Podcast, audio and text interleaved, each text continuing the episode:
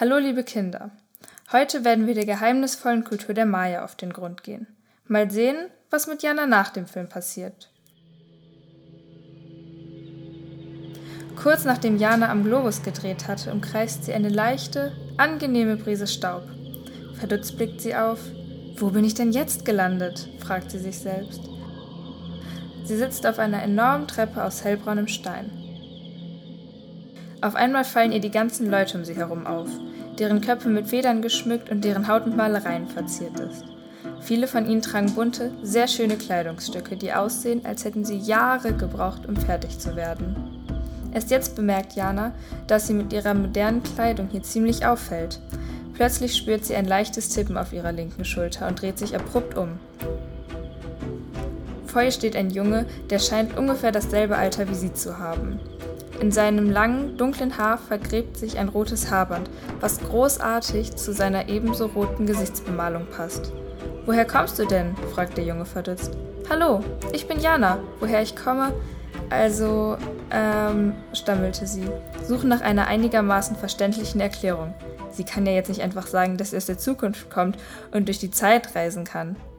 Das würde der Junge ihr sicherlich nicht abkaufen oder sie direkt für dumm darstellen. Ich habe mich verlaufen, sagt Jana schließlich, in der Hoffnung, dass ihr der unbekannte Junge etwas über die Zeit hier verrät. Komm, sagt dieser, ich bringe dich zu meiner Wohnhütte und dann kannst du dich erstmal umziehen, damit du nicht so doll auffällst.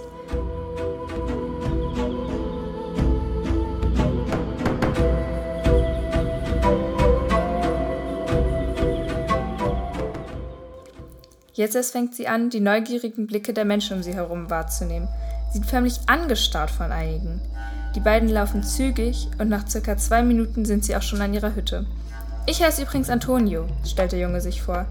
Deinen Namen kenne ich ja schon. Er war Jana, oder? Es kommt nur ein kurzes Ja aus ihrem Mund, da sie immer noch sehr perplex von der ganzen Situation ist. Antonios Haus gleicht eher einer Hütte. Das Dach ist sehr stabil und mit Stroh bedeckt. Kein Wunder, hier im Regenwald ist es sowieso ziemlich warm. Da braucht man keine Heizung. Das Dach schützt uns vor starken Regenfällen, erklärt ihr der Junge. Es ist ein großer Raum, in dem es auch eine kleine Feuerstelle gibt, neben der einige alte Töpfe stehen. Antonio führt Jana in ein anderes, nebenstehendes kleines Häuschen. Er gibt ihr unglaublich schön bestickte Kleidung und rasch zieht sie sich um. Die beiden Kinder setzen sich an einen Tisch und beginnen sich zu unterhalten. Wir sind die Mayas, fängt der Junge an zu reden. Jana spitzt gespannt ihre Ohren, denn ihrer Erinnerung nach hat sie letztens ein Buch über die Mayas gelesen. Aber das Einzige, an das sie sich noch erinnern kann, ist, dass die Mayas sehr viel über Astronomie wissen. Das heißt Sternforschung. Kannst du mir etwas über euch erzählen? fragt sie interessiert. Na klar, gibt Antonio zurück. Unser Leben hängt sehr viel von den Sternen und den Planeten um uns herum ab. Wenn die Venus, das ist der Planet, der ganz weit von uns weg ist, in einer bestimmten Stellung steht, dann gibt es Krieg. Die Venus ist nämlich der Kriegsgott. Wie du siehst, sind unsere Sterngötter unglaublich mächtig. Insgesamt verehren wir ganze 15 Götter.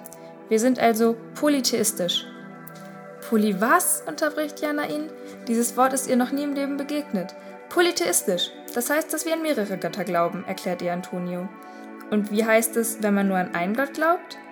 Das nennt sich dann monotheistisch. Okay, jetzt weiß ich Bescheid, gibt Jana zurück und bedankt sich bei dem Jungen. Dieser setzt die Erklärung über seine Kultur, die Mayas, fort.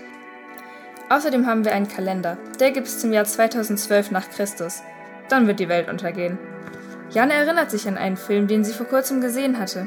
Er hieß auch 2012 und handelte von einem Weltuntergang. Sie aber weiß, dass die Welt in 2012 nicht untergegangen ist, denn schließlich kommt sie aus dem Jahr 2021. Jetzt versucht Jana es doch, Antonio die Wahrheit zu erzählen. Sie macht den Mund auf und wollte gerade erzählen, dass es die Welt in 2021 noch immer gibt. Aber ihr Mund bleibt einfach offen stehen, ohne auch nur ein einziges Wort auszuspucken. Hm, überlegt sie. Es scheint wohl eine Art Zeitsparre zu geben, bei der sie keine Ereignisse aus der Zukunft ausplaudern darf. Ich komme aus der Zukunft, versucht Jana es noch einmal. Und dieses Mal funktioniert es. Echt? fragt Antonio neugierig.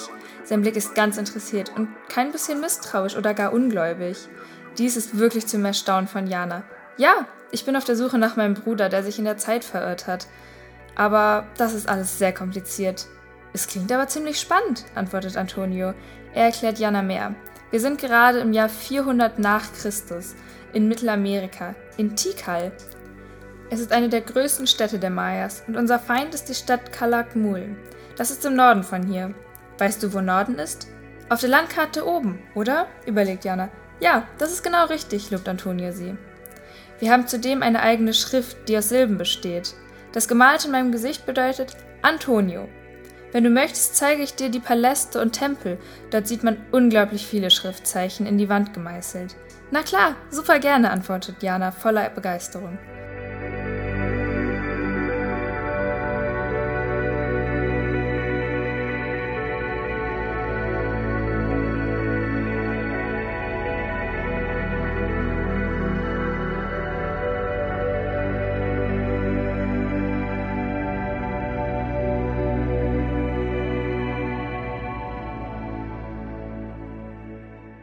Am Palast angekommen, kann sie ihren Augen nicht trauen.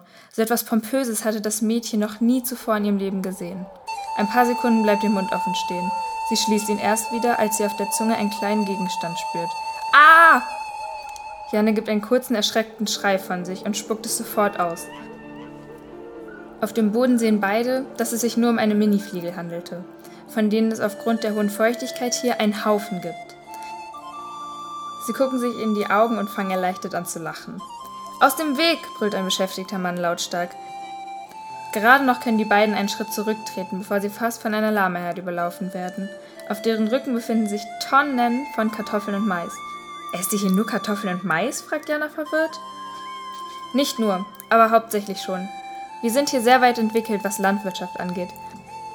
Das Essen hier ist für den König und seinen Hofstaat, die in diesem Palast wohnen, erklärt ihr Antonio.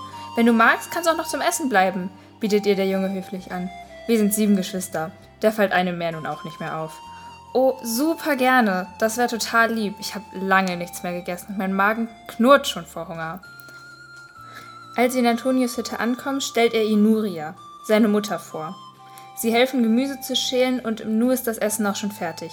Es gibt Kartoffeln mit einer Art Soße, die Jana nicht ganz identifizieren konnte, Paprika und ein Teil vom Reh.